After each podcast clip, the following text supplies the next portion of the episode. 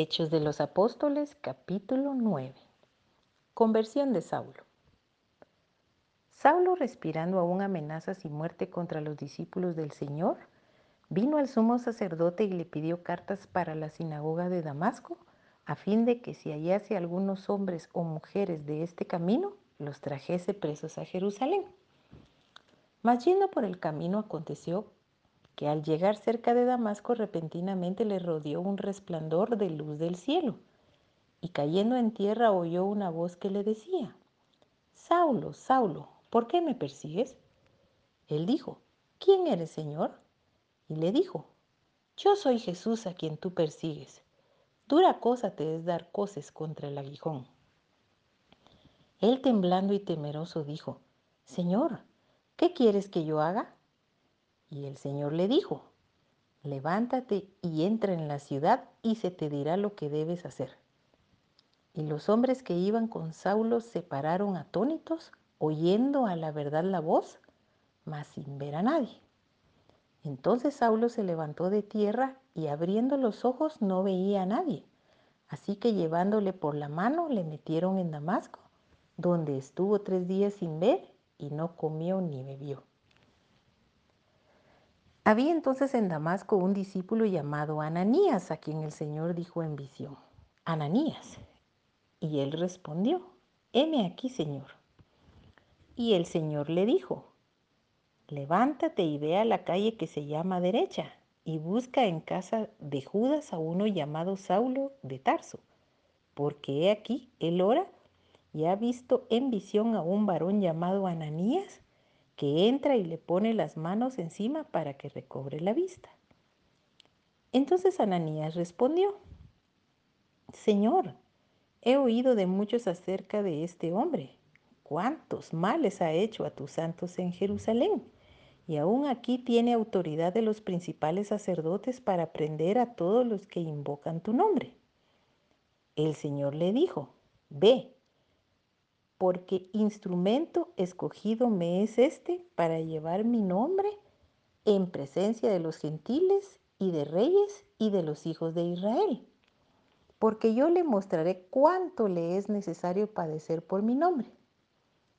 Fue entonces Ananías y entró en la casa y poniendo sobre él las manos dijo, Hermano Saulo, el Señor Jesús que se te apareció en el camino por donde venías, me ha enviado para que recibas la vista y seas lleno del Espíritu Santo.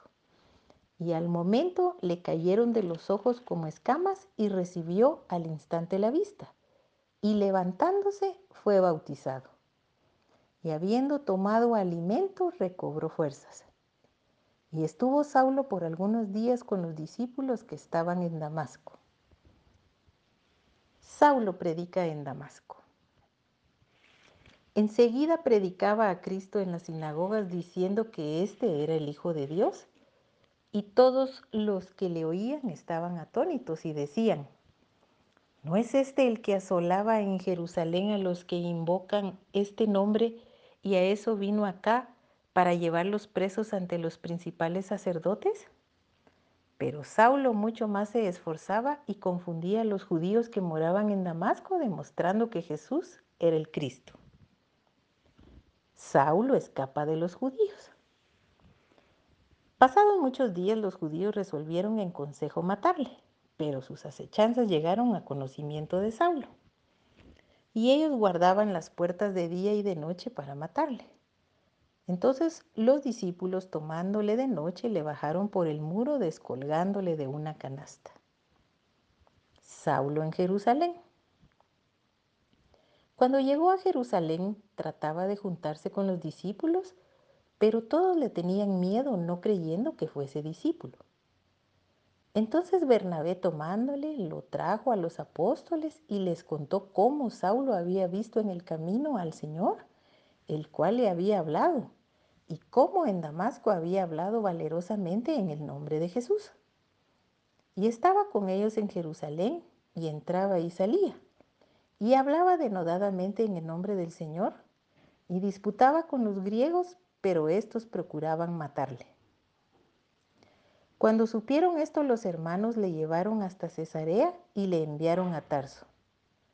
Entonces las iglesias tenían paz por toda Galilea y Samaria y eran edificadas andando en el temor del Señor y se acrecentaban fortalecidas por el Espíritu Santo. Curación de Eneas.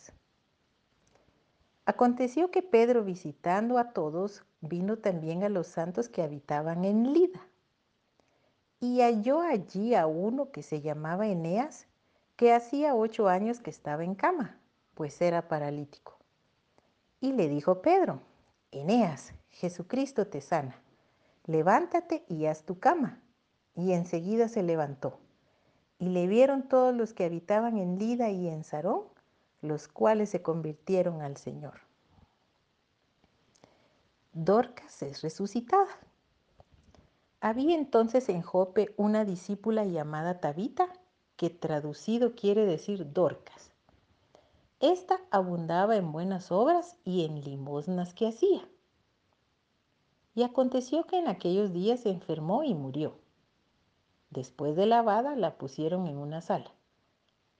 Y como Lida estaba cerca de Jope, los discípulos oyendo que Pedro estaba allí, le enviaron dos hombres a rogarle, no tardes en venir a nosotros. Levantándose entonces Pedro fue con ellos y cuando llegó le llevaron a la sala donde le rodearon todas las viudas llorando y mostrando las túnicas y los vestidos que Dorcas hacía cuando estaba con ellas. Entonces, sacando a todos, Pedro se puso de rodillas y oró, y volviéndose al cuerpo dijo, Tabita, levántate. Y ella abrió los ojos y al ver a Pedro se incorporó. Y él dándole la mano la levantó. Entonces llamando a los santos y a las viudas la presentó viva. Esto fue notorio en toda Jope y muchos creyeron en el Señor. Y aconteció que se quedó muchos días en Jope en casa de un cierto Simón curtidor.